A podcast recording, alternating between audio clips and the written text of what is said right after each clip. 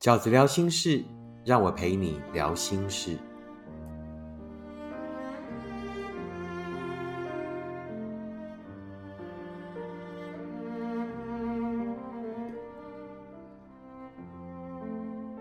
大家好，我是饺子。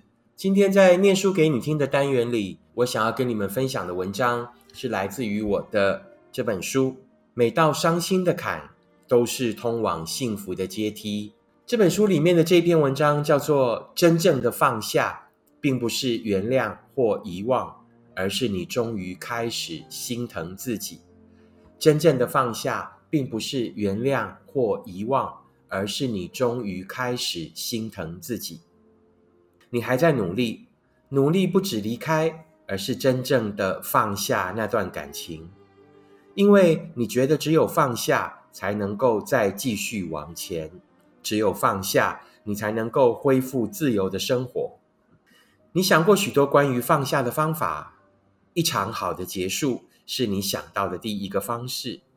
你苦求着能够再跟他见一面，两个人可以好好的说清楚，然后你也可以从此好好的重新去生活。后来你才懂了，原来感情是很难说清楚的。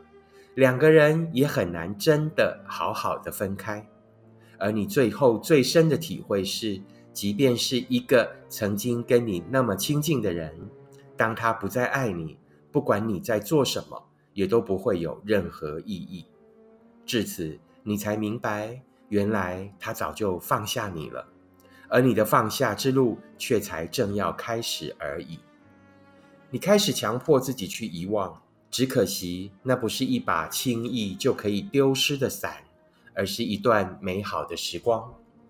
那不是一个你只要用“都过去了”的指令就可以即刻销毁的档案，而是一份你从前曾经真挚投入的情感。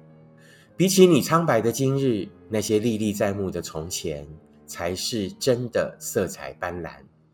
你真的做不到，那是每一个心力交瘁的人。最后都还是揪得牢牢的，无法放下。你这才懂了，原来他的放下只在顷刻之间就可以完成，而你的放下却是如此庞大的工程。于是你也才寂寞的了解了，原来在那份感情里，不管是承担或是放下，你都是一个人的。我们这才纷纷的一个人上路了。那些你始终放不下的，就先带着走吧。心很苦，但还是要努力往前，因为只有往前，才有可能走到不一样的地方。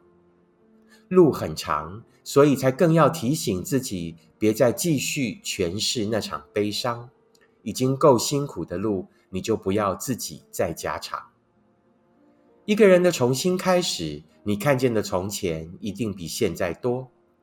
直到你在那一次次的记忆回放里，终于渐渐的看见了、确定了这份感情从开始到最后，你的在乎和悲伤，跟他的冷静和从容，竟然一直都是那么强烈的对比。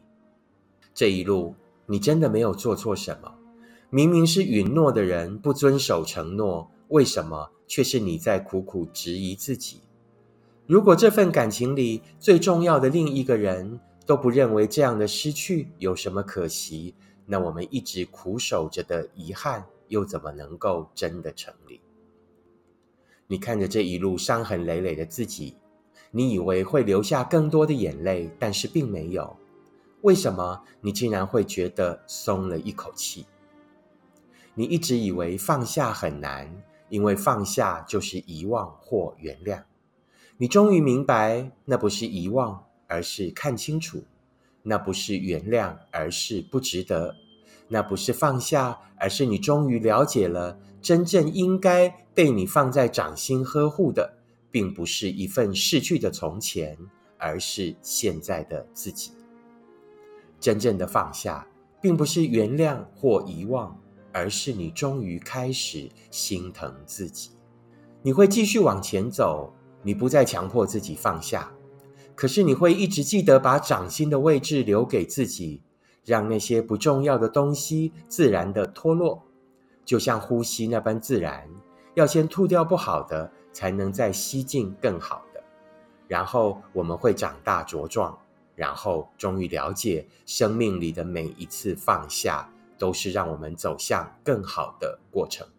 我想要用这一篇文章，跟此时此刻还无法放下的读者们分享：真正的放下，并不是原谅或遗忘，而是你终于开始心疼自己。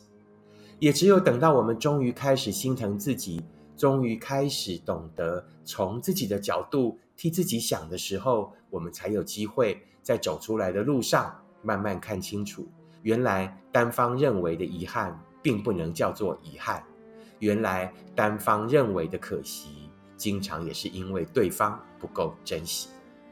加油，所有还在走出来路上的朋友们，请努力继续往前走。我们经常在往前走的路上会有两次回头，第一次回头是你舍不得的回头，是你频频回首，在那份故事的记忆里逗留。当我们真的很努力的往前走，才有机会看见更好的世界，才有机会遇到更好的人。我们只有往前走，我们才有可能在人生的第二次回头的时候，发现原来那一个人真的不值得你坚持。真的不值得你为他伤心这么久。如果你喜欢饺子的 Podcast，请你订阅并且分享给你身边的朋友。如果你喜欢饺子 Podcast 里面的文章，请你支持饺子二零二一年的新书《一个人你也要活得晴空万里》。